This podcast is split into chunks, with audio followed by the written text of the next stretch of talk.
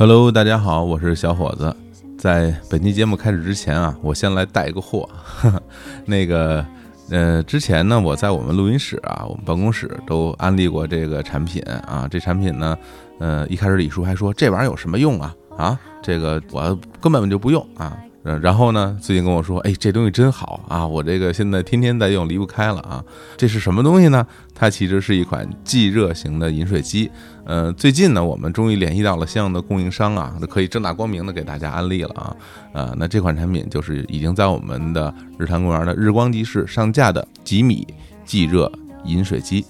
这个即热饮水机啊，它意思就是说，直接一摁就可以出热水啊，三秒钟啊，马上热水就出来了。啊，而且这款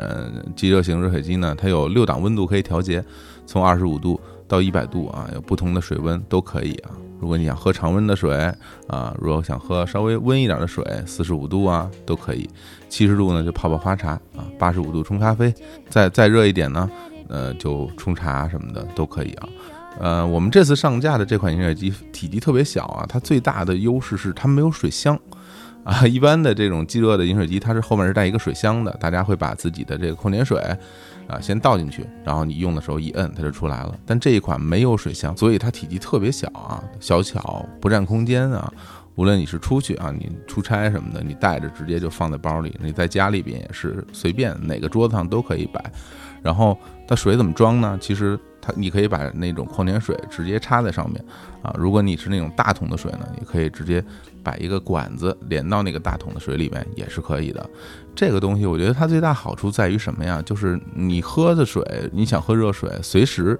喝多少就烧多少。呃，不不像别的，你自己还先得烧一壶啊，还等一会儿。比如你现在想喝热水了，然后就也先烧啊，得等一会儿啊，烧好了之后又特别烫啊，还得再放凉。这个呢，就是你随时啊，我想喝了，那我一摁，马上就出来了啊，也不用说烧完之后我再倒到自己什么保温壶里边，全都不需要了，就是很方便啊。无论是我觉得在家啊，之后啊，等大家什么去工作的时候都可以用啊。所以呢，这款吉米即热型的饮水机呢，已经在我们日光集市上线了啊！大家怎么来购买呢？就微信啊，这个可以微信直接搜索小程序啊，叫日坛公园啊，那就能找到我们啊，点进去就是我们日光集市。当然，你也可以关注我们日坛公园的微信公号啊，公号下面直接有个导航栏啊，就是日光集市，点进去就可以找到这款饮水机了。呃，那最后再跟大家说一下我们本周的这个节目更新的计划哈。本周一啊，日坛公园啊，现在大家已经听到了啊。周三日坛物语啊，我跟淼叔这次给大家讲讲吃啊，讲讲烧鸟啊。呃，周四还是日坛公园，我们本周双更啊，对，所以今这周大家能听到三期 淼叔的节目啊。然后周五天地无用，讲的是日本漫画里的 B 级美食，所以本周也是节目多多，欢迎大家在各个平台订阅收听。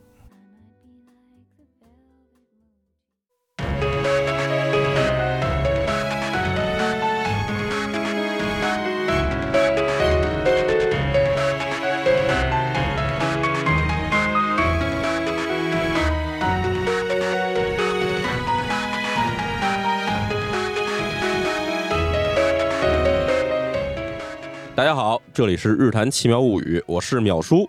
我是李叔，我是小伙子。哎，我们这个日谈奇妙物语又回来了。哎哎，这好久不见，好久不见。是，这有很多朋友很担心啊，因为那个我们开了这个日谈物语这个新的栏目之后啊，呃，跟大家说了，我这个淼叔也会来这个日坛公园的节目里边来照样录音。大家可能觉得说，哎，这个将信将疑。啊，这个不敢相信啊！这次就打破了大家的这个怀疑啊！淼叔又来又来日坛了，嗯，对，粉碎了这个淼叔不再录日坛长节目的谣言。对啊，那今天呢，我们这个再请淼叔过来聊一个什么案子呢？对我们想呢，因为呃，日谈物语这个节目相对来讲啊，这个时长会呃稍微短一点，嗯。啊，会讲一些相对呃比较简单的案子，是，而一些像我们之前聊过的啊，像这个比如说福田和子啊。啊，像这个东京地铁沙林事件啊，嗯，这种这个鸿篇巨制，嗯，哎，我们觉得还是放在我们日产奇妙物语里边来聊比较好。是，那么咱们这个今天这案子听起来肯定也是一大长案子了。聊什么案子？我我自己怎么都不知道，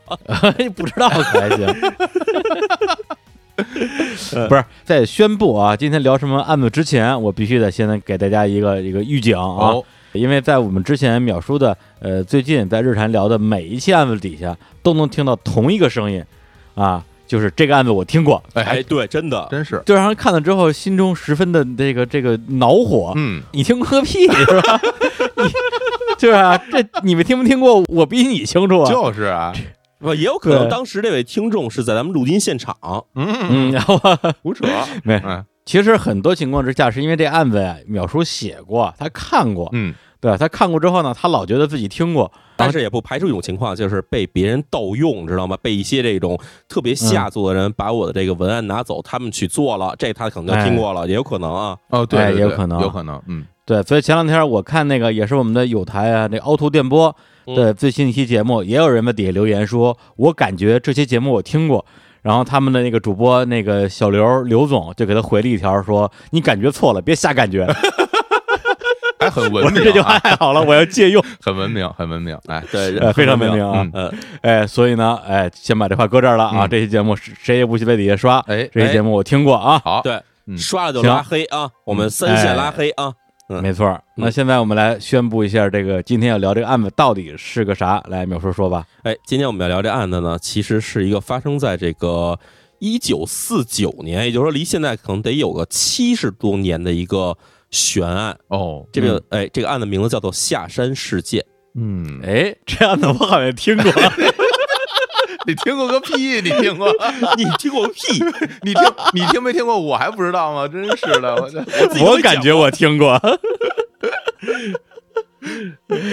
没有，这儿解释一下啊。对，因为呢，就是这回我们定了要聊这个下山事件这样一个呃选题之后啊，嗯对，插一句，我们现在这个这是三人啊网络连线录音，对对我现在脸眼中只有秒出一张脸，我天哪，就是太惊悚了。虽然李叔说把我请来聊这个案子，但是我现在坐在自己家的书房里头，根本没有被请走。对，后边是一个书架，上面全是 全是酒瓶子。哎，我真的，我觉得我最近啊，把我这辈子没有这个什么网络视频过的都给视频了，我得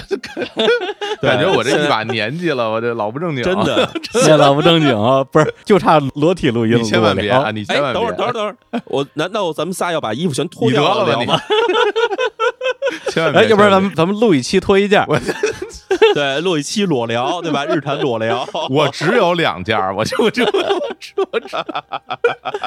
来来来来，好好说，来说回来说回来啊嗯，就当时定了这个案件啊，这个下山事件之后，我其实就有一种感觉，嗯就是我感觉我听过，嗯，但是我又回忆不起来我哪儿听过，呃，于是我就在我们日常公园自己的微信公号搜了一下，哎，果然被我搜出来了。哦，这次感觉没有错，是确实我们之前聊过，真的是哪一期呢？哦，哎，是二零一七年啊，淼叔第一次做客日坛公园的时候啊，那时候跟大家还就就第一次见面嘛，哦呃，跟大家还非常的不熟悉，非常的青涩。哎，那天为了介绍一下淼叔他的工作和职业，我们一期节目聊了大概有五六个案子哦，啊、每一个案子呢都只聊了一个小的开头，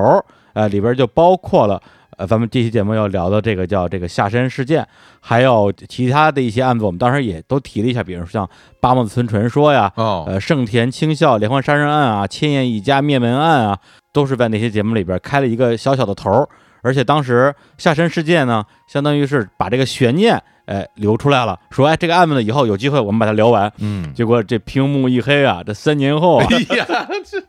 真的这时间过得太他妈快了，我操！哎，你要这么一说，我还真是，我也是稍微想起来，当时下山事件好像还青年老师还搭了一下，说，哎，这个就对啊，这个就是当时那个下山事件，后来咱们还聊了几句，是吧？哎，是啊，对对对淼叔呢，当时我们是问他你为什么啊啊不上班儿，然后变成了一个写日本杀人放火的这么一个人啊？对，包括杀人放火这个梗也是那期节目给说出来的，是当时当时其实。我想说，哎，淼叔，你平时写的这些，其实我不知道该怎么形容，嗯。我就随便想了一个杀人放火。实际上，当时如果我要说的是作奸犯科呢，咱们可能现在也也都都说作奸犯科了。哎，呃，包括另外一个小伙老师那天节目说的梗，说说那个那个青年老师给淼叔打赏，嗯，对，说要守护淼叔，哎，对，然后小伙老师说一个肥宅守护肥宅，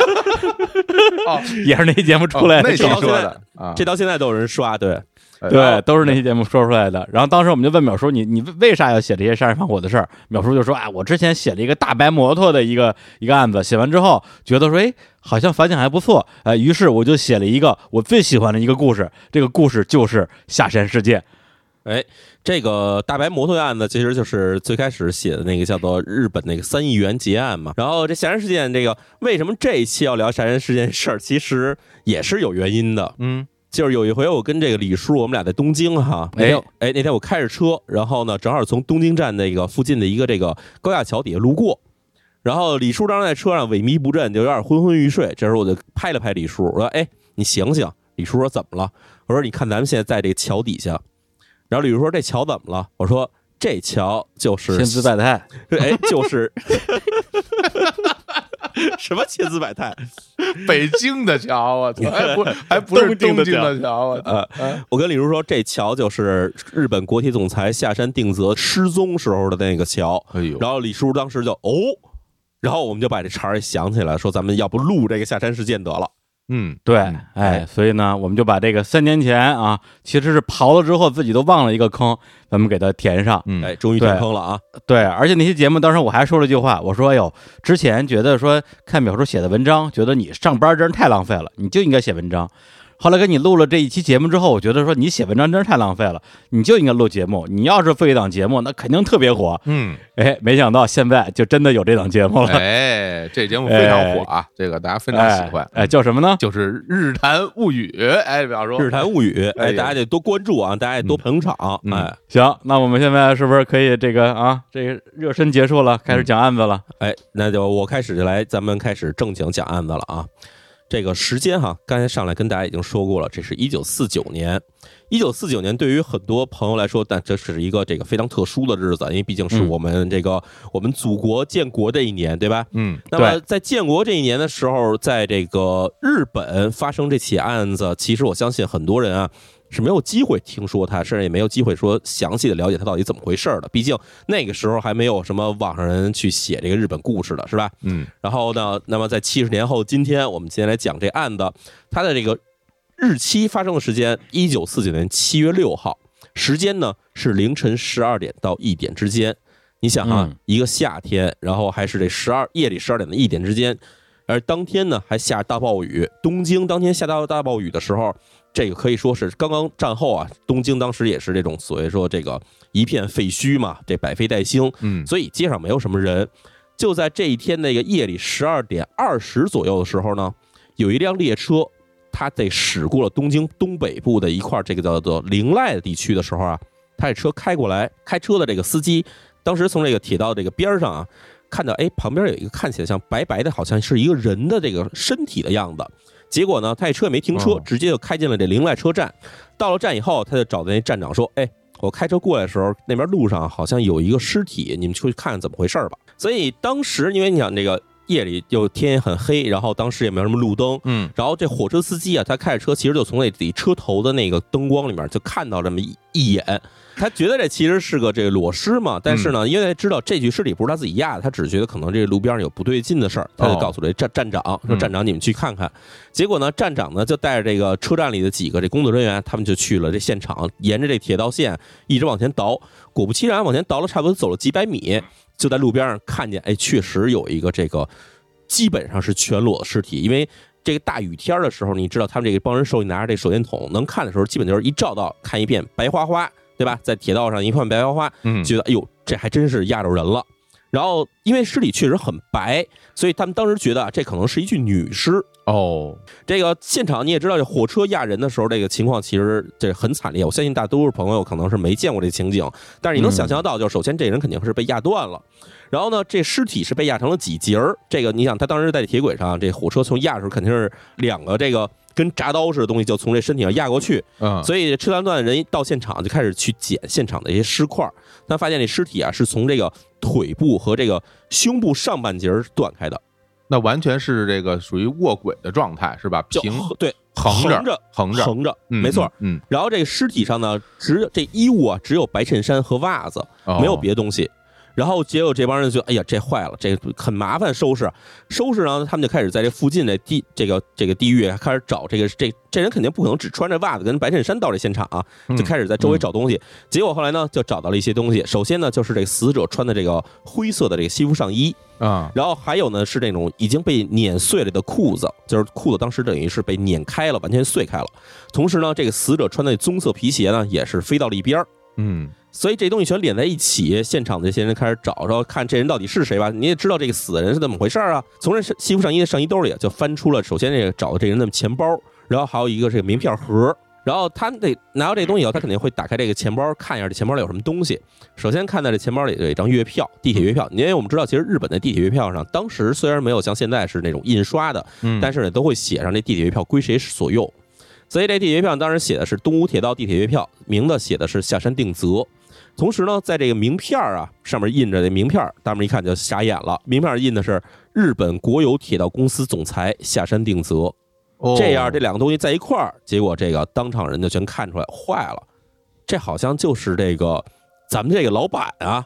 哦，这个给大家解释一下，说这个日本国有铁道公司总裁是一什么样职务哈？嗯。日本啊，大家知道这个日本在这二战时候，二战之前其实是一个军国主义国家，所以这国家里面基本上所有东西都是以这个军队调营为主的。然后在这个日本战败之后，那个由美国为首的这个联合国的这个占领军进入日本以后呢，就开始推动日本国家的这所谓的叫做民营化运动，就是把这些不该归你政府管辖的这个部门全给你分割出来，然后让你这政府呢别再像是一个以前那种军国主义的大庞大政府，而给它分开。所以，这个日本国有铁道公司，就所谓的日本国铁这公司啊，是不久之前刚刚建立的一个公司，目的其实就是让这日本的这个铁道部门的所有的运营啊，包括这机车呀，还有什么这个铁这种维护什么的，全给它分离出来，成立一个公司。哦，等于说以前是一个国家的部门，哎，然后现在成了一个。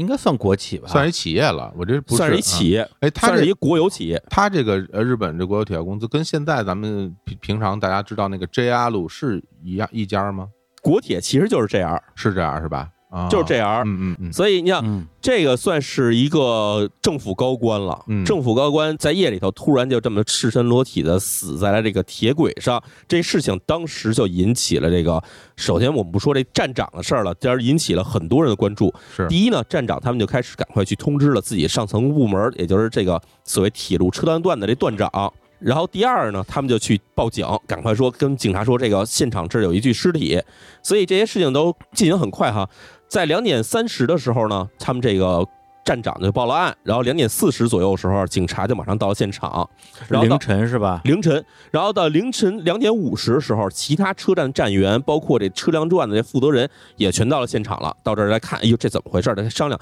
大家都觉得很奇怪嘛。而且呢，同时也很比较害怕，说这个事情搞不好背后还有什么阴谋，或者说有什么谁都不知道隐情。因为毕竟这个事情，其实说实话哈。当时为什么会引起这么多人关注？是因为当天下山定则，其实在从白天的时候就已经宣告说这人已经失踪了。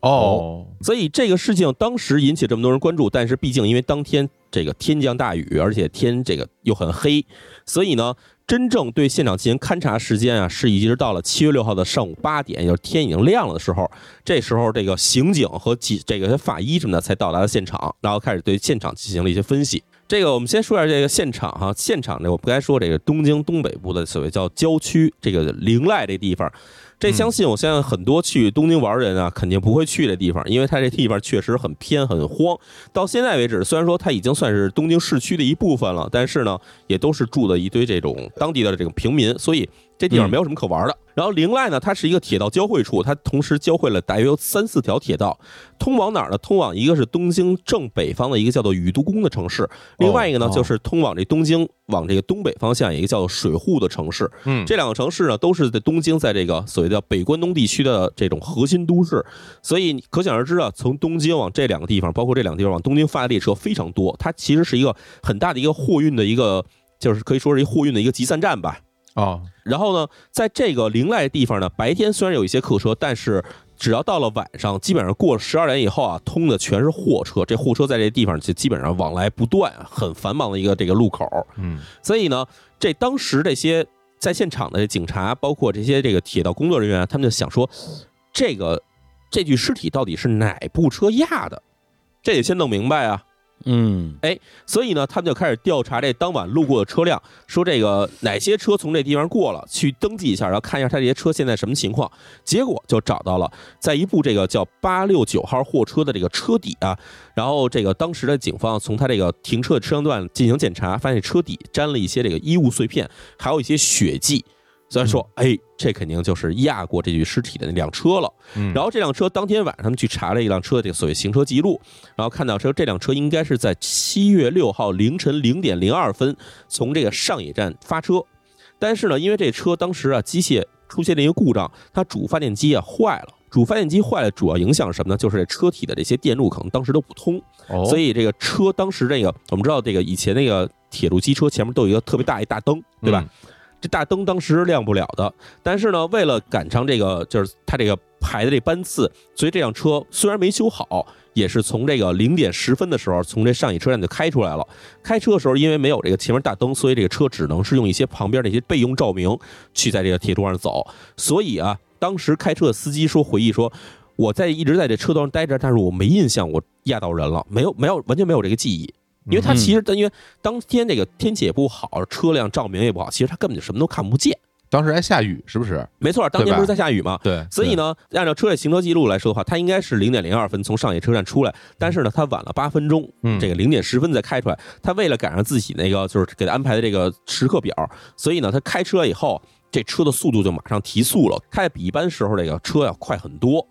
所以呢，这个车在路过这个就是发现这尸体的这个地点的时候，当时时间啊是十二点十九分。哦，哎但是由于什么呢？因为这辆车当时它是一个空车，而且车的车速非常快，所以他从这个铁道上压过这具尸体的时候，首先他这个司机是自己没有任何觉察的，他根本没感觉到压到什么东西。嗯第二个问题是什么呢？就是一般来说，假如是客车，因为我们也知道是日本经常有一些什么人身事故，对吧？就是这个人卧轨了，被这客车压过，对，被嗯客车压过的话，这车一般速度比较低，尤其是在进站或者出站的时候，有人卧轨的时候，这车一旦压着人的时候，会马上把这人卷到这车轮底下，也就是说，这人基本会被压碎。哦哎，但是因为当天压过这具尸体的那个车啊，它是一个这种高速，而且还是空车，所以压的时候没有把这尸体卷到车轮之下，而是直接从上面就哐哐就过去了。所以这个车压过尸体以后形成的状态就是这车这尸体直接被压断了。哦，这么回事。那等于说，其实它这个车速比较快的话，就其实真的就像你说的是，就像两把刀一样，然后直接就哎唰的一下就切断了。另外就，直接切断。对，嗯另外你说那个就是他那裤子，其实是他按按这么理解吧，当时裤子应该是穿着的，是吧？等于是后裤子应该是穿着的，对，应该是后来因为太快了，等于把他这裤子给撕碎了，对吧？啊，脚开所以在现场形成这个尸体看起来就是一具只穿着袜子和这白衬衫的一具裸尸，明白明白，哦是这么一状态。嗯对嗯而且我看他这个整个的一个破案的逻辑啊，因为首先是先发现的尸体嘛，那发现尸体之后就去找哪辆车上面有尸体的痕迹，嗯来找到他的这个表面上的死因吧。然后找到这个车之后呢，相当于就反过来能确定他，呃，不敢说是死亡时间啊，能找到他被压的那个时间了。嗯所以呢，这些问题我们已经知道，就是首先找到了压他的那个车，然后也知道了这个车当时路过这路口的时间是怎么样。但是还有两个问题是没解决的。第一个问题就是为什么国体总裁下山定则会在夜里十二点十九分出现在这个荒无人烟的铁道上？是这是大问题，对吧？他他一个身为总裁的人，他为什么在这儿出现？第二问题就是这个到底是自杀还是他杀，这也不知道。甚至有有意外的可能性，他正好走过铁路被撞死了，对理论上也有可能吧？呃，大夜里头在铁路上走的人，不是寻死就是他妈文艺青年，对吧？好吧好吧好吧，哎，哎你骂人还可还行？所以说这个事件到现在为止的两大疑点，第一就是下山定则为什么在这儿，第二就是这下山定则到底是别人给他弄死的，还是自己自己寻死的？是这两个问题嗯都没有、没有解释，现场也看不出来什么痕迹，所以警方就把这两个方向作为了这个最大的调查方向。嗯同时呢，因为下山定则当天在这个深夜发现尸体，这个十二点到一点之间这发现尸体的时间往前推。十五个小时之前，他就已经宣告失踪了。所以，这个人在这失踪的十五小时里面，到底经过了什么？到底发生了什么？这也是一大悬念。哎对，因为他如果是啊，跟他平时一样正常下班儿回了家，然后呃被发现尸体，那可能这个事情的蹊跷之处还没有那么的明显。因为但因为他之前已经失踪十五个小时了，已经让人觉得说很不正常了。那最后其实发现尸体的时候，会有一种更强烈的这种好像背后有什么阴谋的感觉。是，而且现在他那个尸体虽然已经被压断，但其实还是没有被压碎。我觉得从尸体上也是应该能够去调查出一些细节，对吧？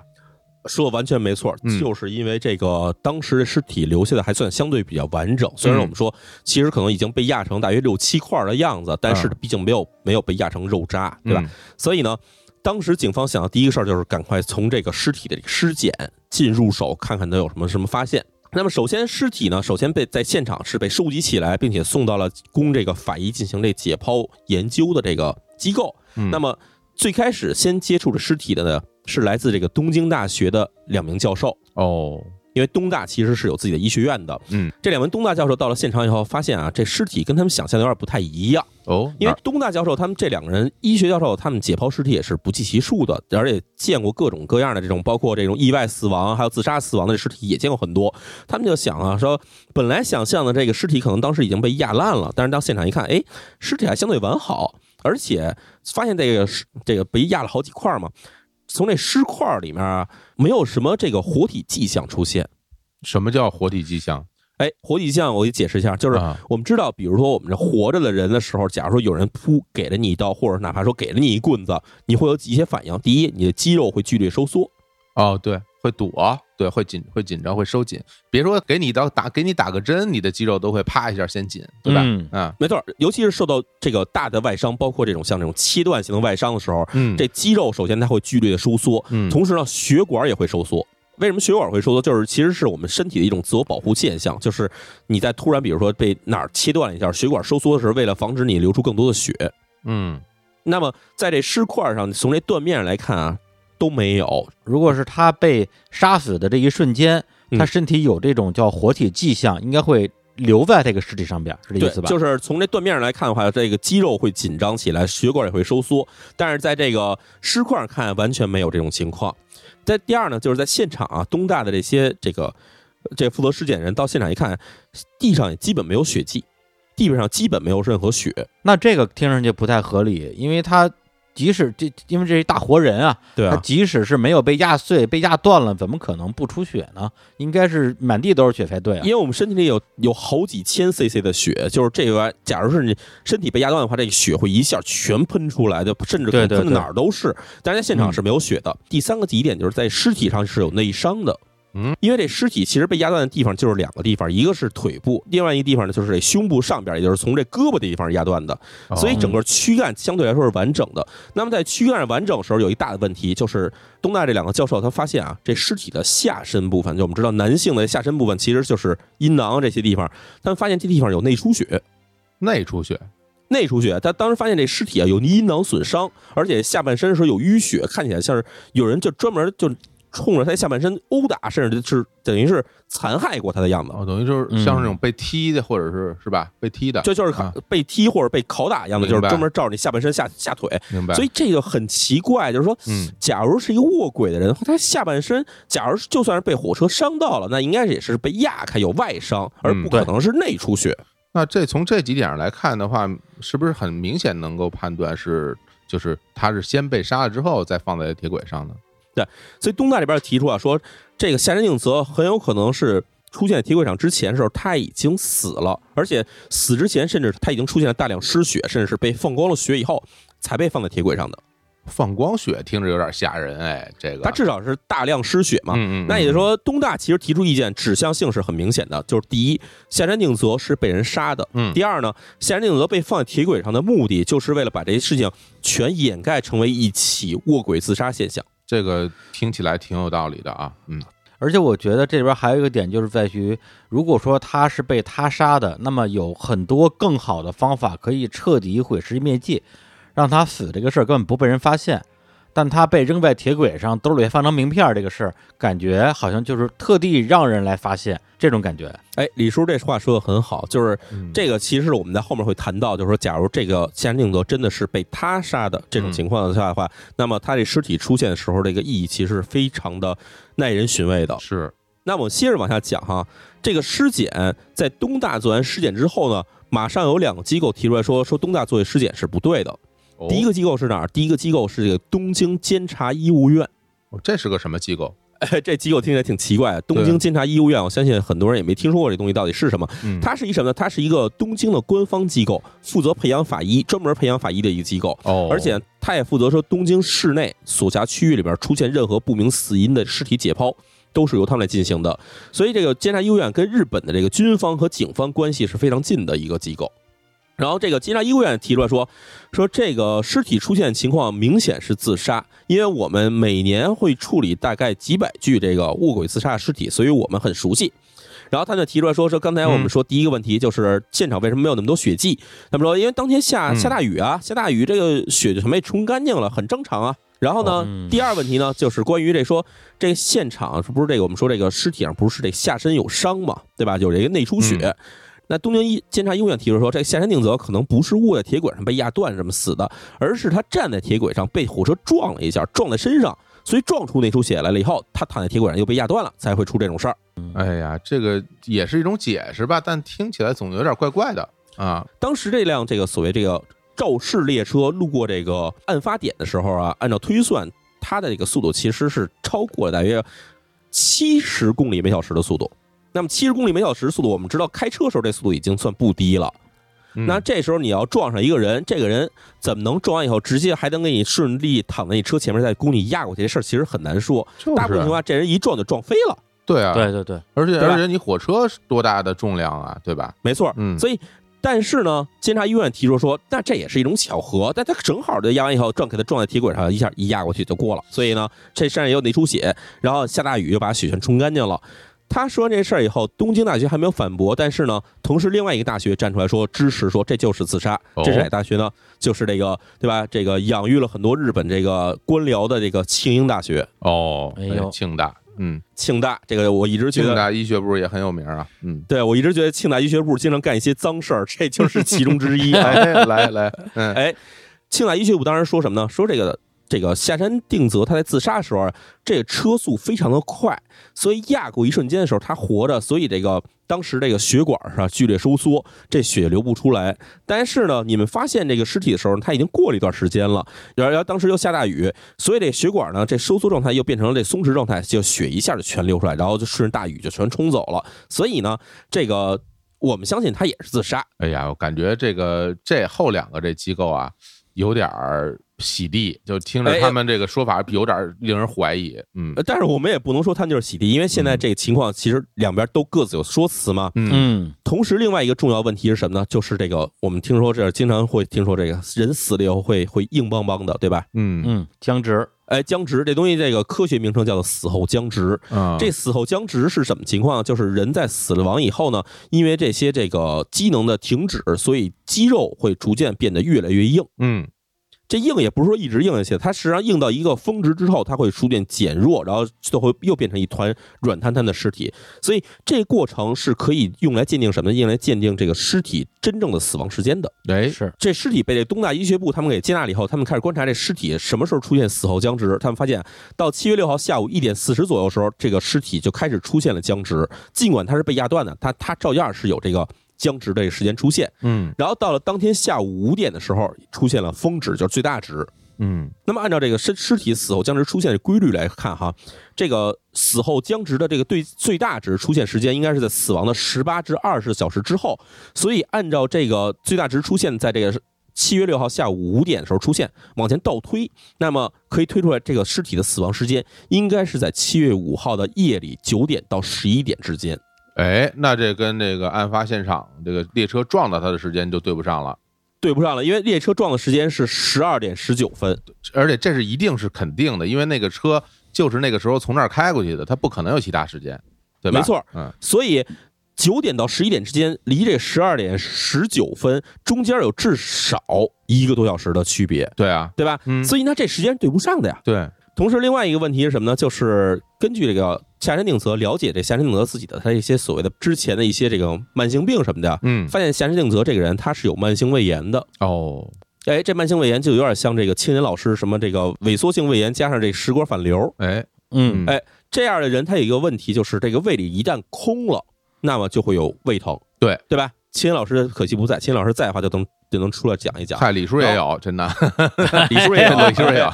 都都得就是时不时的得吃点儿，得吃点东西哎，嗯，没错，就嗯就老得点吧点东西。对所以下山定则他一般这个身上啊都会带点小点心、小饼干什么的。嗯只要是觉得胃里空了、有点难受了，就来一块儿，嗯再垫一垫。但是呢，他们发现下山定则这个尸体的这个胃里是完全空的。消化干净的，完全一点儿什么东西都没有，所以说这假如说下山定则真的是之前他这个是一个自由行动的人的话，那么他肯定会时不时吃点东西。那死之前的话，这胃里可能也会有东西。那么他为什么胃里空空如也？难道说是夏定泽在这个死亡之前已经长期失去了自由，被人身控制了吗？这到底是怎么回事呢？这也给他们展现出了一个更多的一个新的疑点。是是，对，就是因为有这么多疑点存在，所以日本的这个可以说这个政界啊，其实也算是压不住了。于是呢，在这个夏山定则死亡之后，差不多过了一个多月，在这个一九四九年的八月三十号，国会众议院呢就召开了一个听证会，要求这个参与这个尸检的各方到这听证会上来去阐述自己的意见，然后并且最后拿出一个结论。嗯于是呢，在听证会上，这个庆应大学，我们之前提到的庆应大学和这个名古屋大学的这医学博士啊两方都站出来说，提出说，第一呢，他们认为这个夏山定则在死的时候还是活着的，不是说被人杀了以后扔在铁轨上的。为什么呢？是因为这个尸体的血液啊，因为人死了以后啊。这血就不会自己凝固了，但是呢，假如是这个人活的时候死掉的时候，他这个血溅出来以后，它会自己凝固，它会有凝血酶的存在，所以呢，哦。他们在当时这个压过下山定则这个这辆列车的车底发现了一些血迹，而这些血迹呢是半凝固的血液，嗯，所以他们认为说这个提出来的结果就是下山定则当时被压断、被火车撞的时候，其实还是活着的。但是呢，嗯。东大这时候提出反对意见，说按照你们说的说下山定则是站着被车撞了以后出现内出血，然后又被压断，那么这过程中他应该出现全身骨折，对。这是很简单的，对吧？对。被这一个铁家伙光撞上以后，肯定身上骨头全碎了。嗯但是尸体情况是，尸体除了被压断地方的骨头是断了以后，身上其实没有什么特别明显的骨折，尤其胸骨、肋骨这些地方没有骨折。你要真的被撞的话，那其实肋骨肯定也马上就粉碎了呀。嗯所以两方这个可以说是在当场当时的这个听证会上是争执不下，结果最后呢，法医的这个最终鉴定结果其实是没法说他到底是自杀还是他杀的，但是呢，他们只能拿出一个基本的意见，就是认为说，其实下山定则这个尸体是当时已经死了以后被摆在铁轨上被压断的，哦，嗯，这个这个结论。达成一致了，但是呢，虽然说这结论是拿出来了，但是这个结论并没有向外公布。哦，因为假如向外公布，你想啊，日本国铁总裁、铁道部部长被人杀了以后，放在铁轨上，被伪装成为这个卧轨自杀，然后这个东西要爆出来以后，那肯定就社会肯定轩然大波了呀。啊，对，这是惊天大新闻了。嗯而且刚才你提到说，呃，可以基本确定他是死了之后被放在那儿的，但是不能完全确定是自杀或者他杀，也就是说，不排除他自杀之后被人摆在那儿，因为他自杀之后自己不能去那儿。对，但即使是这样，这事儿也很可怕呀。也有种情况什么呢？就比如他挑了一个铁轨上，然后他在铁轨附近自杀。然后呢，就倒在了铁轨上，但是呢，这个很难解释。说，那你这个这血是怎么就马上就没了这其实都是各种各种没法解释，可以说是。嗯对，所以呢，咱们既然说提到了血，然后这个东大的人说这个血这尸体血已经被放干净了，才被放到这儿的。然后庆应的人说啊，这个血当时被大雨冲走了。那咱们就从这血这入手，说看看这血迹到底在哪儿。嗯说现场到底有没有血迹，对吧？因为我们知道，其实这个刑事现场其实调查这个血迹，用一个最简单的方法是什么呢？就是荧光剂反应。对，就是人的这个血液中的这个，假如说你用那种荧光剂去撒上以后，你是可以通过这种方式，用那种紫光灯什么的去照的话，是可以看到有荧光反应的。只要有荧光反应的，证明说这地方哦曾经有过血。很多那个呃影视剧里边也有这样的画面，就是说，哪怕你把比如说它建在什么浴室里、呃浴缸里的血，你用水冲干净了，但是用这啊荧光剂测试还是能看到它其实是有残留的，对吧？对对，没错。所以说，在这种就算是大雨天，那么大的雨把把这个血液冲走，你用这个测试应该怎么着能留一点儿吧？不能一点儿都不留吧？我觉得啊，因为毕竟你铁轨下边还有缝儿什么的，不是所有地方都能被水完全冲开，对吧？没错，嗯但是呢，因为毕竟这个荧光剂反应的这种这种测试呢，在嗯当时的一九四九年的时候，还算是一种比较先进的这种测试方法。哦，高科技，哎嗯，日本这个警方手里是没有这个试剂的，所以哦没办法，他们就找到了当时你知道，一九四九年其实当时日本还是被这个联合国军所占领期间，嗯所以呢，当时这个占领军的这个占领军底下有一个部门叫做犯罪调查处，专门是去进行这种所谓疑案的这些调查什么的。它其实是一个军方组织，他们提出说，那我们帮你们这日本警方，既然你们没有这个实验这个技术的话，我们帮你去调查现场这些血液是否有残留，以及现场这些血液到底能反映出什么问题，嗯我们去调查。那么。这个现场其实可以说，这从这时候开始啊，就被这联合国军的这个犯罪调查处啊，就得等于是接手了。嗯他这说是联合国军，其实主要还是美军吧？呃，因为其实这就说远了一点了，说日本当时占领的情况。日本战败之后，按照这个当时的协定公告里面，其实是要求所有的同盟国军都出动代表去日本进行占领。嗯但是呢，由于在欧洲战场上有很多人，他们其实就是包括什么英国、法国，他们其实并没有参与亚洲战场，所以他们觉得说派这种代表很麻烦，他们就把自己的这个所谓代表权就交给美国了，说你们替说美军替我们去进行占领就完了。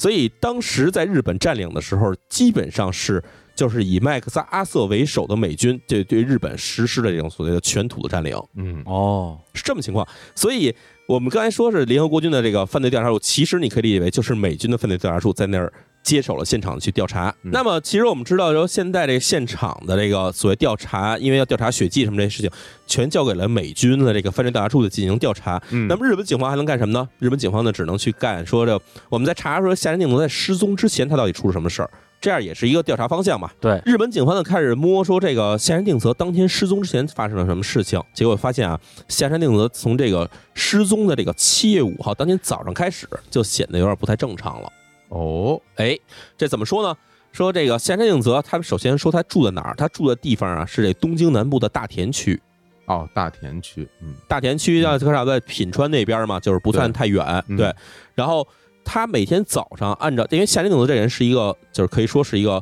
很守时的一个这个官僚，所以呢，他每天早上八点二十分，按照他的习惯哈，每天早上八点二十分都会从自己家里出来，然后呢，他的司机呢就会开着车在门口等他，然后在这边他坐上自己那专车，然后从这个大田区的家出发，直接开车到这个东京市中心的这个东京站对面的这个国铁总部去在那儿上班。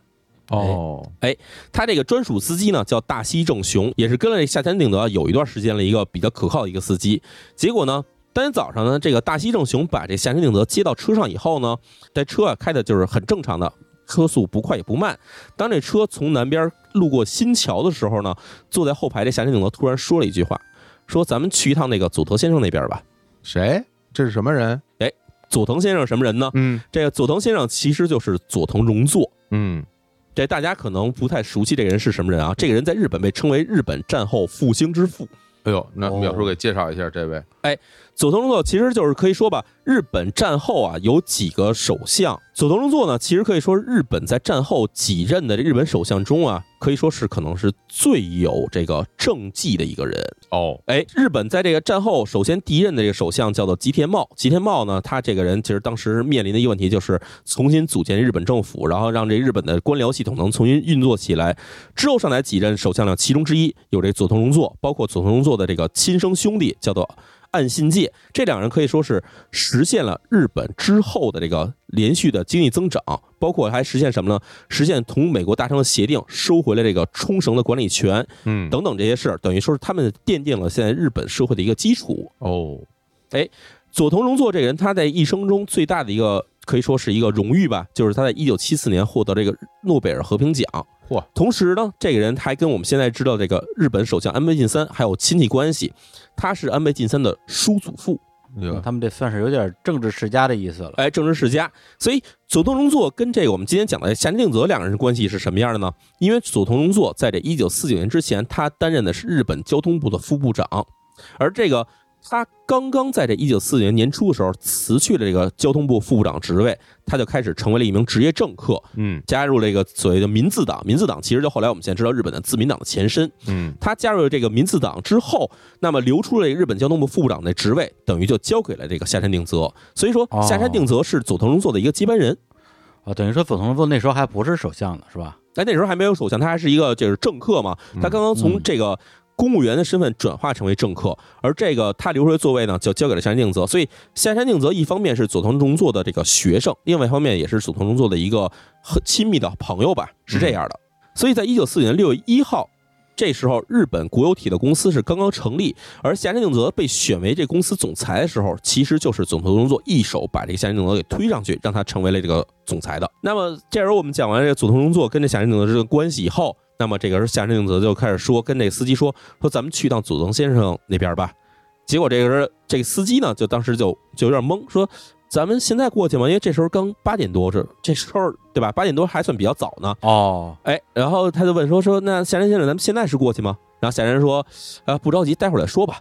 他也没拿上主意。然后这个司机呢，没办法，就接着把车接着往这个公司，也就是国铁总部边开。嗯当这车马上就要到达这国铁总部前面的时候，这个夏山定则突然说啊，说我突然想买东西，你把车给我停到那个三月百货门口，对吧？哦，哎，我们知道，其实这个三月百货在哪儿呢？这个大家其实去过东京，知道三月百货其实离东京站并不远，可能拐个弯儿就到了。对，然后这司机听了这个夏山定则这个命令吧，那说那咱们就这车就不停这个国铁总部门口了，接着车往前开，开着开着，结果这个夏山定则又变主意了，他说咱们别去三月百货，咱们去白木屋吧，白木屋也是一个百货商场。哦哎哎，这时候呢，这个司机说那那这行，听您的。那那把车开到了白木屋门口，结果到了白木屋的门口的时候，这时间刚八点三十七分，啊，这商场还没开门呢。呃对啊，然后呢，嗯对啊，太早了。夏山定则说：“那算了，咱们还是去三月百货吧。”然后这个车又开到三月百货，到三月百货门口一看，这个牌子上写着哈九点半开始营业。哦，然后这个这司机一看说：“哎呀，说总裁，咱们这好像还没开门呢。”然后结果夏山定则这时候生气了，这儿嗯不高兴了，哼了一声。生什么气？人家八点多肯肯定没开门啊。对啊，对啊，然后这个司机也不知道怎么办，说：“那总裁，咱们要不还是去公司吧？”这夏山定则也没理他，就嗯就哼了一声。然后这个司机以为说：“那行吧。”然后他又把车又开到了这个国铁总部附近。嗯结果离这国铁总部门口还剩几十米的时候，这个夏山定则突然说：“说咱别去公司了，去神间车站吧。哪儿又又到哪车站去了？呃，神田车站，神田车站在哪儿？哦神田车站其实从东京站往北一站就是神田车站。他跟这儿瞎绕什么呢？这半天一会儿这儿一会儿那儿的，感啊，感觉我都晕了。感觉他是不是有点诚心想绕在外边绕一绕啊？然后就有点有点鬼打墙的意思，有点奇怪啊。对，然后呢，他跑那儿干嘛去呢？哎，神田车站其实这个神田车站附近，除了我经常去的一些小酒馆以外，周围什么都没有，是啊也没有商场，什么都没有。对，结尾司机也没办法，就把车开到了这个神经站西口，然后把车停这儿了。那停这儿以后，他以为这个下山定则要干点什么呢？结果发现下山定则也不下车，就在车上坐着。嗯然后这个这个司机问这个下山定则说：“说先生，您是准备下车了吗？”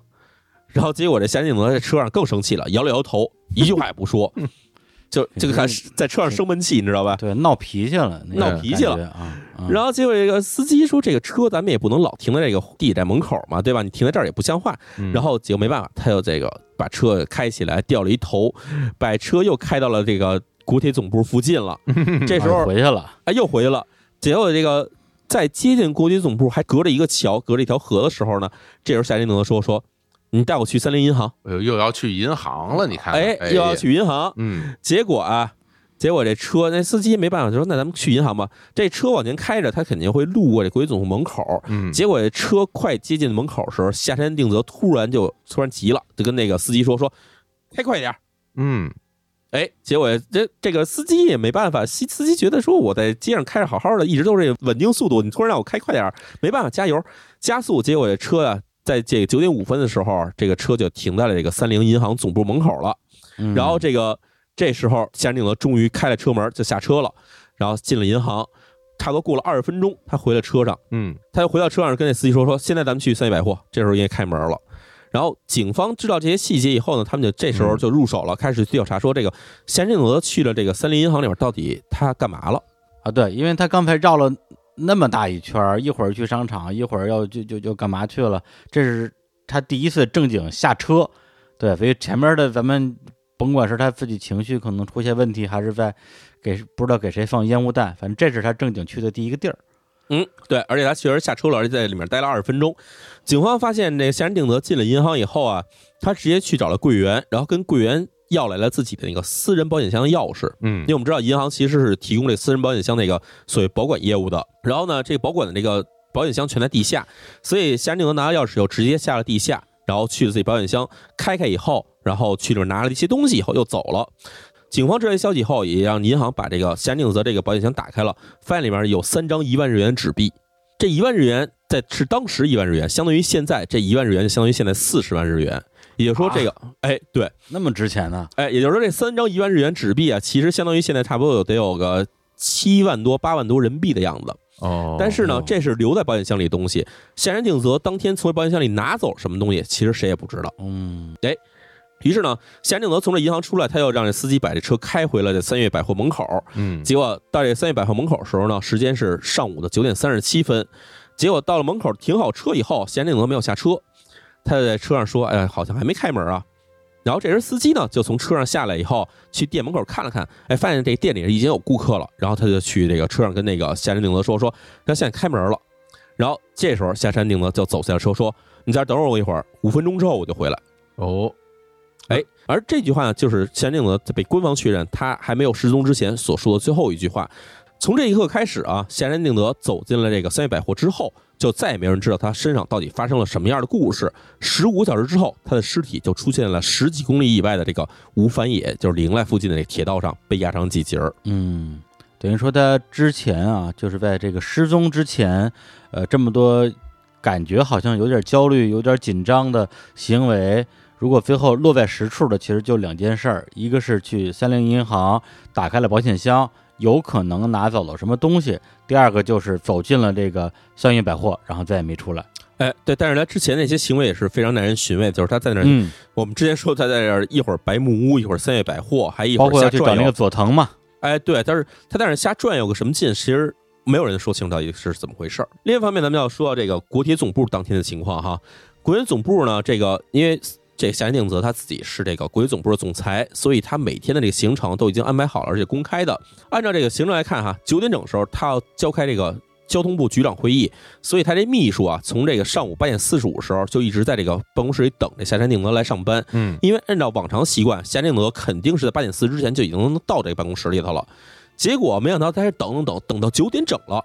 人也没来。这个来开会人都面面相觑嘛，说这夏定则哪儿去了？大家都很奇怪。于是这时候秘书赶快就跑到了这个办公室里，给这个夏山定则家里打了一电话，就问说说总裁怎么还没到办公室啊？结果呢，他家里接电话的是这个夏山定则的夫人嘛，他说说啊，就是正常时间嘛，八点二十跟平常一样正常出门的。嗯结果呢，这个太秘书觉得说可能要不是总裁办点什么私人事儿，可能把事儿给忘了，他在办公室里等着，等到了九点半，发现这夏定则还没来，然后这时候这个秘书觉得。他这个总裁可能是去办事儿了，他就给这个总裁经常去的一些部门打电话，里面包括什么呢？包括这联合国军战警部，就是这个咱们才提到 GHQ 这个美军的这个司令部打电话没人，然后，他又给这运输局和民政局打电话，发现呢，这些人都说没见着夏定则这人，结果没办法了，这秘书只好赶快给这个警察总署打一电话，说夏山总裁今天早上失踪了。他等于是这时候秘书已经把这个夏山总裁的消息通知给了警方，同时呢，这时候夏山定德家里头其实也不消停，因为就在这个九点到九点半之间，夏山定德家里啊接到了两个电话，哦，哎嗯。这两个电话是谁打来的呢？这打电话，日本人打电话，这个有一习惯，上来先说自己是谁嘛，对吧？对对。说对对，喂喂喂。结果这电话第一个打电话人说自己姓有马，是这夏山定德的朋友；嗯。第二打电话人呢说自己姓小野寺，也是下山定则的朋友。他们问的都是一个事儿，说下山总裁是不是离开家了？嗯，然后这时候夫人接起电话呢，说啊，总裁已经八点二十离开家了。就是对方听到这话以后呢，也就没聊什么，直接把电话挂了。所以这两个电话其实都是发生在九点到九点半之间，都是有人在去探听下山定则是不是离开家的这个消息的这种感觉。哎，这夫人还挺老实，就问啥答啥。因为在毕竟他是一个这个官僚嘛，所以经常会有一些政界的人或者官界的人去哦可能问他这些情况，所以就是问一下可能。离开没离开家？既然之前这个这个夏定则的秘书已经打电话问了我这事儿了，所以夫人可能觉得可能就是很多人来找他了这样的而已。对，而且哎倒推一下这个时间，就是这个秘书到处找他找不着的这个时间，和有这个陌生电话打给他们家的这个时间的同时，夏山定则正在那个银行和那个三元百货门口跟着瞎转悠呢，没错是同时发生的事儿。所以这些事情发生之后，到了当天上午，这个夏仁定则秘书正式的告诉了一个日本的警察总署说夏仁定则总裁失踪了之后，马上警方就跟这个东京的消防局、铁路公安进行了调查，发现核实一下，就发现确实谁都没有这夏仁定则的消息，可能确实失踪了。于是这消息在当天下午五点，通过日本的这个 NHK 广播。就跟这个社会公布了说，嗯。下山定则总裁确认了失踪，而且呢，在全市范围之内，悬赏发现任何人发现他的踪迹的话，悬赏征集他的线索。嗯。哦，行但是你也知道，是一另外一个我们刚才提到一个事儿，就是夏山定则的那个司机，对吧？夏山定则司机其实就是在当天上午的时候，夏山定则走进三月百货之前，跟他说：“你在这儿等会儿我，五分钟就出来。”是，然后司机呢也很实在，就一直在门口等着，啊，一直等到下午啊，啊一直等到了下午五点。嚯，那这司机他到底是怎么知道夏山定则失踪的消息呢？是因为他这车上有这个无线电广播，他从哎广播里才听到了说这个夏山定则失踪了。嘿，但其实按理说啊，这是这司机如果脑子这个稍微灵活一点儿，这总裁进去了，说五分钟之内就出来，结果人家等了好几个小时没出来，他就应该先去报警去，结果他这还是就是听说这事儿的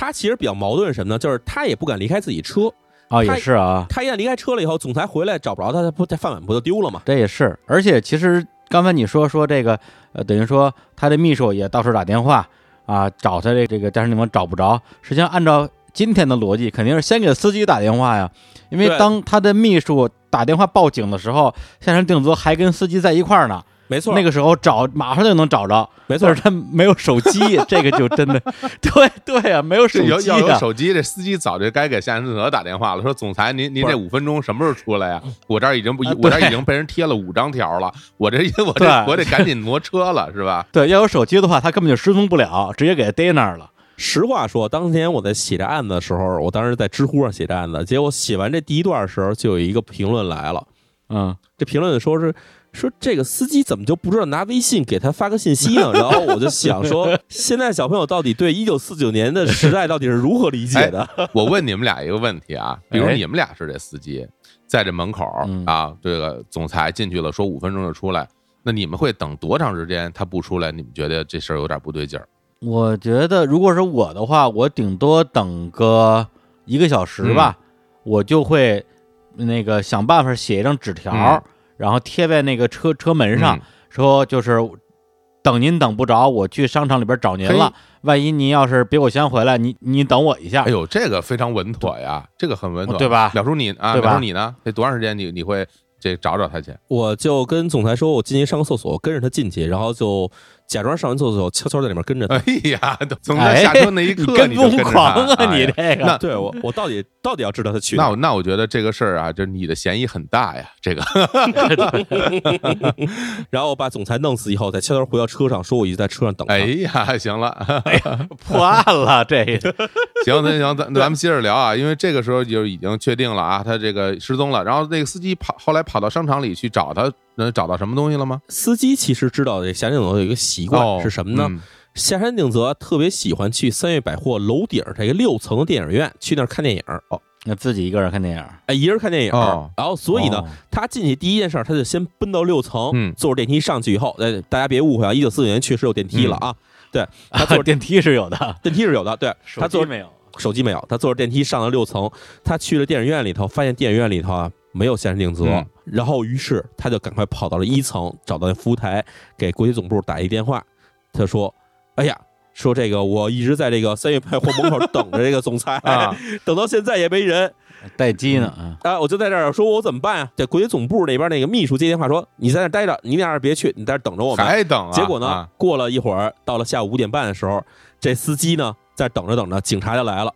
警察来了以后，就把这司机带走了，嗯说你是最后一个见过总裁的人，你嫌疑最大，你跟我们回去一趟吧。你看看，哎哦，还真是。哎，结果呢，这司机被警察带回去进行盘问笔录的时候，发现这司机说的事儿也是天衣无缝，而且他这车在门口停着，你也知道，一九四九年的时候街上那车没有那么多，所以也挺显眼的。嗯很多人都说说一直从这这车这黑色这个这轿车，而且它还不是一普通轿车，它是一进口轿车。哦，这进口轿车一直在门口停着，停了一天了，车上那司机也一直在里面坐着，对吧？这大家说这司机确实没离开过车，嗯于是呢，这司机的嫌疑基本被洗清了。但是呢，就了解到了当天上午从这个家门出来，包括这个去什么三月百货、去这什么东京站、神田站这些转悠的过程，警方就全摸清了。嗯于是呢，警方知道这些消息以后，当天下午六点半，马上召集了三十名警力，就把三月百货给封锁了。哎，这应该，因为反哎正他最后进的是这百货公司嘛，对吧？既然对他进了这楼，失去了这个司机的这个观察，他里边有那么多工作人员呢，你可以问问工作人员有没有见过这个这个人，是吧？嗯，嗯，哎，没错，就觉得对吧？你进了这楼，这人在楼里呢吧？啊，结果三月百货呢，一共有四百三十名员工，这个警力等于就安排一对一的进行盘问，嗯对吧？你见没见过下山定则这个人？结果里面确实有一些人反映说，呃，我见过这人，因为下山定则这人啊，他外形还是有点特点的。这首先他是一官僚，嗯这个有点微胖，而且长得白白的，看起来跟普通老百姓不太一样，嗯所以很多人对他这个进店这事儿是有印象的。而且其中还有几名员工说啊，说我好像见过这个人，他他下了这个楼底下地铁站了，因为这三月点百货这地下其实是直接连着地铁站的。哦，这样啊，哎，大家别误会啊，一九四九年的时候已经有地铁了，对。嗯，嗯嗯嗯有 解释，这个时候就是警方一听这事儿就坏了，对吧？这个这个人他没从楼里出去，而是直接下地铁站了的话，那地铁就是四通八达，那指不定去哪儿了。而且还有人说啊，这个夏定则下地铁站的时候，感觉不是一个人下去的，是有几个人陪着他下去的。哎，这时候，警方就开始联系到这个之前司机说，这夏定则不是当天上午一会儿要去三叶百货，一会儿要去白木屋，一会儿要去银行什么的。警方就把嗯这个地图找出来一看，哎，发现三叶百货这地下的这个地铁站其实出口非常多。哎，这个这地铁站叫什么地铁站呢？这地铁站其实就是现在这日本桥地铁站。这日本桥地铁站啊，二十多个出口。哎呦，就是假如说这夏山定则进了地铁站，他没坐地铁，他从别的出口出去了，这事儿谁也不知道。哦，就真是，就别说他去坐地铁，还去别的地儿，就是他从这口里出来，从 A 口进去，从哪个口出，二十六口出来，谁也不知道他得去。二十六个字母了，从 Z 口出来的，哎，真的是这样。所以呢，警方判断说，夏山定则很有可能是他借故前往了三叶百货以后，他不是想买东西，而是想进了地铁站以后去摆脱掉任何有有可能，比如监视他或者跟踪他的人，然后从这里面再去一个没有人知道的地方。这是警方的一个猜测哈。嗯，你说这我觉得挺有道理的，因为他一开始从家出来到处瞎转悠这个行为吧，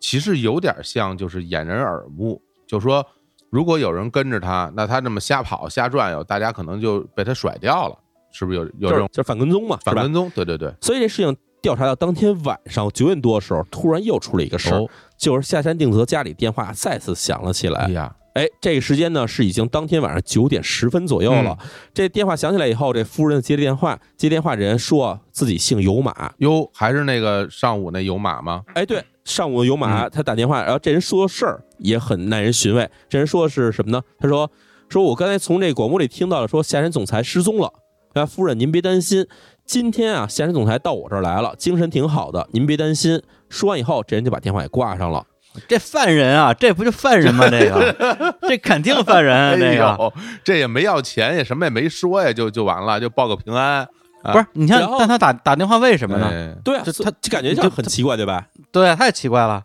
所以当时下山定则这个妻子接到电话以后，马上就报了警。这警方来到他们家里以后，就开始翻这个下山定则自己的名片本儿，嗯因为我们知道这个那时候也没有什么这个手机通讯录，所以很多人的电话就是全记在本上的。也没有来电显示啊。哎，没有来电显示，结果就开始翻，结果从这里面就翻到了有一个人真的姓有马，这人叫有马哲雄。哟，这还这还实名这个啊，这行不哎更名，坐不改姓，我就有马就是我。啊哎，警方马上这也没敢说去打草惊蛇，直接就跑到了有马哲雄的家里头去他们家调查，结果发现这有马到了有马家以后，敲完门发现有马大哲雄还穿着外衣站在这个门口呢。啊，哎，说你干嘛呢？说有马哲雄说，我这今天我去横滨参加我朋友的一个结婚的典礼去了，我刚到家。然后警察说：“你这谁能证明啊？”然后结果调查一下，发现有马哲雄确实一整天都不在家里头，一直在横滨。而且呢，在参加婚礼庆典也也没有人发现说他悄悄给谁打电话什么这种事儿。哦，所以呢，有马哲雄的这个嫌疑也基本被排除了。哦那那不是这个有马，还嗯嗯哎哎，还不是这个有马，可能另外一个有马，或者说他是不是真是有马都不一定，也可能化名啊。神秘电话是存在的。神秘电话确实存在的。那么，那么调查这一点的话，可以说七月五号这一天，也就是这个夏夏仁定则失踪之前的所有细节，已经几乎被警方所摸清了。这时候，警方发现啊，疑点有三了。第一个疑点就是夏山总裁这当天早上为什么要围着东京站、什么古铁总部这些地方转圈儿对，他到底是图什么？嗯我们可以说，第一，他可能是等人，他想看这人到底来没来，一直在找这人，这是一个可能性。嗯第二，就是像刚才小伙老师说的是，他是为了反跟踪，为了甩掉有人跟踪他的这个人，有可能，这也是一种可能情况。第三是什么呢？第三可能就是这个夏山定则确实可能这个脑子当天就是情绪不太对，就是想瞎转悠转悠，这也是一种可能性哈但。这个可能性就有点牵强了，而且而且我觉得就是他，比如说他到这些呃商场啊门口啊，说什么我要去商场什么买东西什么的，按理说一般人都会知道商场几点开门，对吧？你你你八点出头到那儿。这商场没有九点半以前开门的，其实你心里应该是有谱的，所以对我我倒是真觉得他去他在找谁这个事儿可能还挺靠谱的。要不是为了找谁，要不是为了摆脱谁。嗯嗯嗯嗯嗯，嗯，对，而且丹丹早上他还说说要去找这个佐藤荣作，这佐藤荣作最后他也没去找，所以这事儿也很奇怪。对，这个是第一个疑点。第二疑点什么呢？嗯第二疑点就是闲山定则他去了一趟三菱银行，他从银行嗯这保险柜里到底拿走了什么？那我觉得他按理说应该是拿走点什么东西，否则的话，那不就是打开保险柜看一眼，然后又又又给他关上了吗？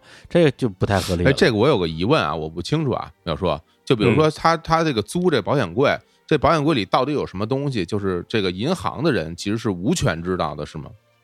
啊，对，无权知道的，你往里存什么东西，人家都不能知道。哦，这样啊，嗯哦，那那这个里边有什么东西？那只有这个租保险柜的这个本人他自己才知道，别人谁都不清楚。而且你想，他保险柜里现在他没拿走的东西是大约三万日元嘛，当时的三万日元，也就是差不多合人民币八万多人民币的这个钱留在里头了。他钱都不拿走，他他他拿走的是什么？对对对，当然也有一种可能性，他打开保险柜里边往里边放了三万日元，然后走。也有可能，对也有可能，对对对对对 对，把而且 把自己存三万在里头啊 就是自己的私房钱，啊，哎呦，私房钱可不然后老少攒起来啊对，然后知道今儿夫人在家要大扫除，然后把私房钱给拿出来存到银行里去。哎，哎呦，那我那我觉得这这个事儿可能真是很，除了他自己，别人谁都不清楚了。这个的确是一个很大的疑点。嗯，而且你想象一下，这个闲人定则这个人啊，他的这个他地位是国体总裁，嗯他是不缺钱的一个人，哎，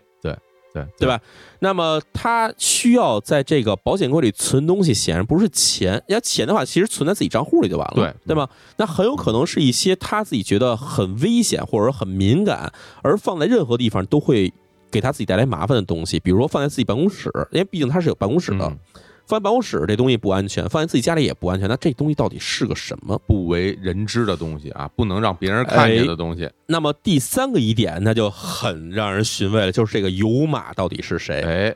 这个有马听着很像一个开什么温泉的那种老板 哈。对，这开玩笑啊，这的确是这个这个人，因为按照他那个电话本上找的那个那个有马，肯定不是这个人，因为对不上，对吧？所以呢，就很很有可能是一个假名儿，就不见得是是真的姓有马这么个人。我觉得肯定是个假名，肯定是个化名。对，而且就是他下午说那个东西到底是不是真的，其实也难讲。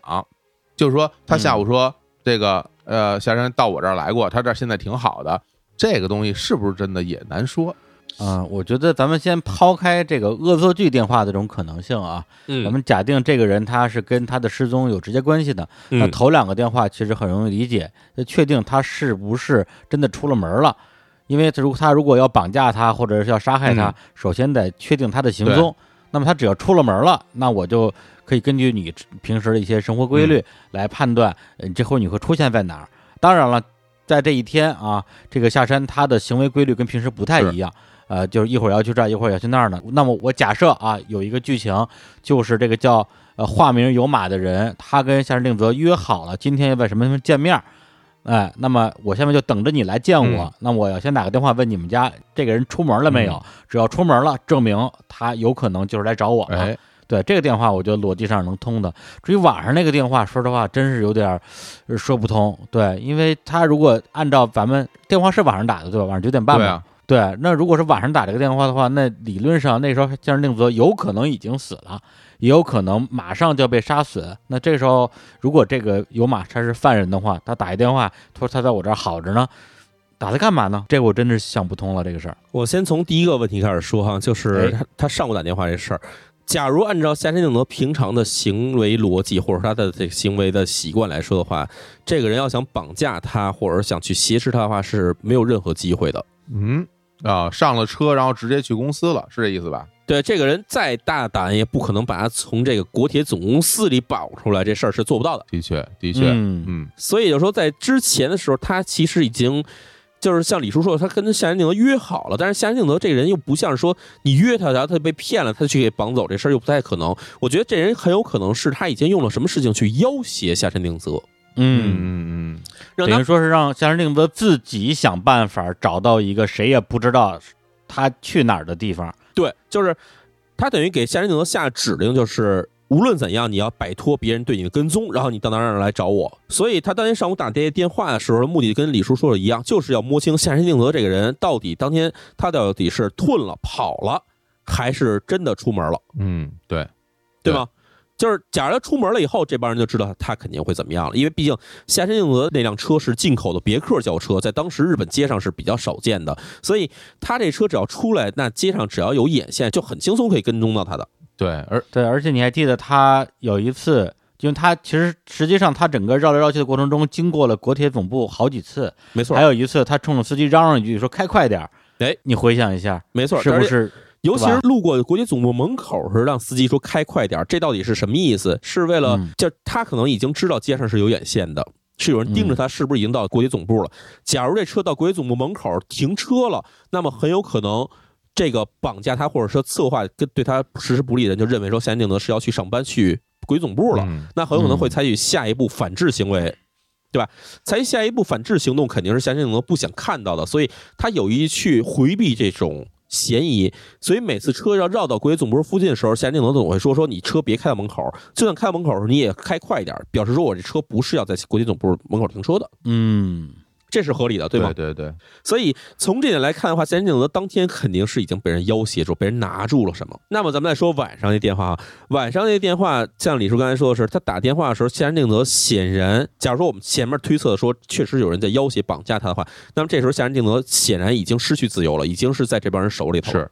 那么他给家里打电话的这个目的，其实我觉得很清楚，只有一个，就是告诉你们下山定则在我手里。就是嗯你们也别觉得下山定则是自己消失了，你们也别觉得夏山定则是什么去哪儿玩了、丢了这种事儿，没有这些事儿，把这些所有的疑虑全给你排除掉。我就是要让官方、让警方知道，我已经把下山定则搞到手了，就是这么一个目目的。嗯，那么他放出这信号是什么意思？第一个可能性是什么呢？第一个可能性是说，我是一种示威，我要告诉你们说，我现在就已经把这个国际总裁握在手里头，你们拿我没办法，这是一种可能性。另外一种可能性是什么呢？另外一种可能性是，其实在他通知的组织里面是有内线的，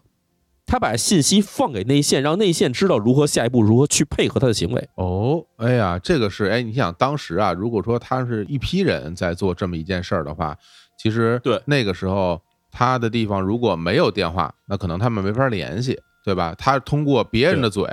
把这个事儿告诉其他人，因为毕竟他失踪这个事儿已经上了电台了，大家都知道，都在很多人都在关注这个事情。没错那如果我想让这个事情让我的同伙知道，那他这个电话，他肯定这个他他夫人接了以后，肯定要跟警察说，警察很可能就了解这个事情了。哎，还真是啊，所以这事情你想到一个另外一个案子，我写过的就是格力高那起案子。嗯嗯格力高那起案子，可以说到现在为止，犯人都没有浮现出水面，他一直隐姓埋名。他们如何把这些信息去透露出去的话，只要嗯通过一个方式，就是把信息透露给媒体。哦，对，这个是就是借别人的口把这个话说出去，是不是？没错，所以你想哈，假如要是按照惯常方式单线联系，我这边有什么消息，我一电话告诉你，这其实是最直接的，但是这也是最危险的，因为马上会导致你的败露。对对对对对，尤其在这种情况下，就是现在大家都人心惶惶，或者大家都得所有警力都在进行调查的时候，我突然给你打一电话，然后你你得背着人去接这电话的时候，这事儿很有可能暴露了。是的，那在那个时代的时候，最简单的方式就是我把事情告诉所有人，嗯，包括你在内的所有人，那么就没有人知道说我这信息到底是为了告诉谁的。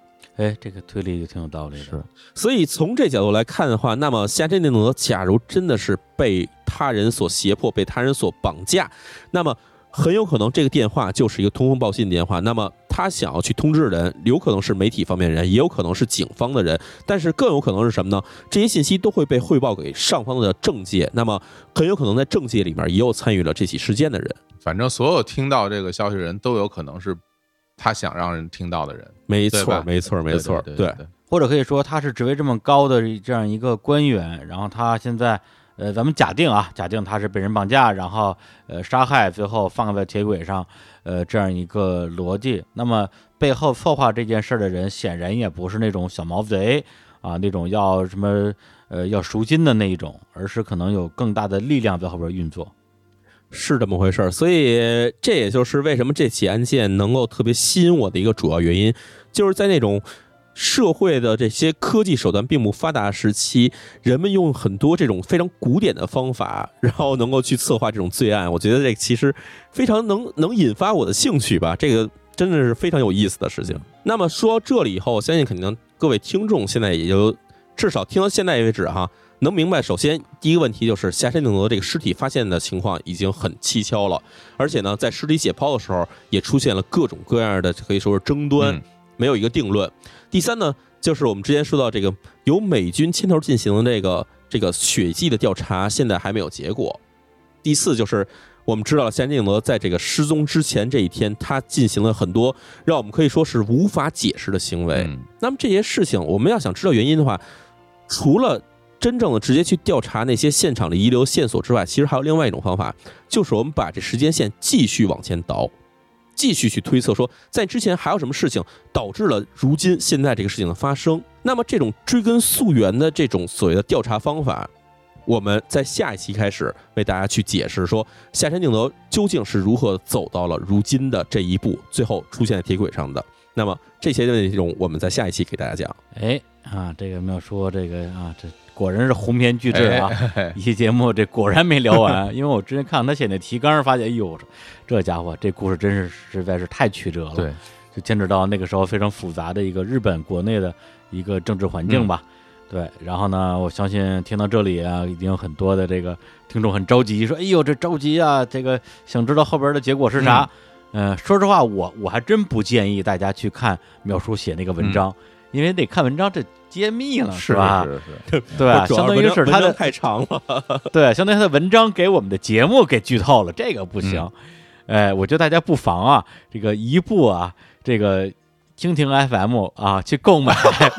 李淼谈奇案。那里也没有那这个案子，那个那没有，但是那那那案子都讲完了，那都都是在讲完哦，对对对，那是完整版，那是完整版，对对，而且这个《李淼谈奇案》也是二零一九年啊，我们在呃我们的合作平台上啊，这个销售非常好的这样的一个啊这个付费节目。然后呢，有很多日产的我们的老听众都已经听过了，呃，那个就是反馈都还不错。然后如果啊有新的粉丝刚刚入坑的，还没有听过啊《李淼谈奇案》这样一个付费节目的啊，大家可以去听一下。然后呢，这个收听啊，或者说购买方式，大家可以关注日坛公园的这个微信公号“日坛公园”，大家就知道怎么买了。好，那个我现在想明白一件事儿了，为什么有哎的这个听众啊说这个这个案子我听过，我觉得呀、嗯。是因为啊听了这个淼叔跟咱们聊这个这些案件的声音以后吧，再看他那些文字就有声了，哦，就是对对对对对，哎。太有道理了，这个。对，再看他写的那些文字，就觉得哎，我好像是在听到了描述的声音了。对，是 是这么回事。但是吧，我告诉您，您看那文字，听到那个声儿，不是真的声儿，真的声儿在这儿呢。就是这个下一步抽丝剥茧啊，把这个事情彻底给它搞清楚。我们还是在之后的节目里来跟大家说，好吧？对你别老瞎感觉，你感觉不对。你听过什么呀？听过屁！好嘞，好嘞，好嘞。OK 哎 OK，好吧，嗯哎，那最后来来，淼叔来给我们带来一首追名林琴的歌吧。哎嗨你也放不了别的歌，好的哎啊，我们真要放歌吗？真要放歌啊，肯定要放歌的。那么今天给大家介绍一首我非常喜欢的追名林琴的一首 还真是追名林檎。这首歌曲可以说是在我大学时期伴我度过了很多个这个无聊的日夜哈。这首歌曲的名字叫做《静》，嗯，可以说歌曲的这个长度是稍微有点长的，但是呢，里面的很多配乐包括歌词都非常有深意，来推荐大家收听。好，行，那我们就在这首歌里边来结束这期的节目，然后大家可以期待啊，我们这个下山事件的序章，同时也可以去各大音频平台搜索《日谈物语》，相当于一周双更秒，爽爆了，太爽了。好，那跟您说再见，拜拜。拜拜拜。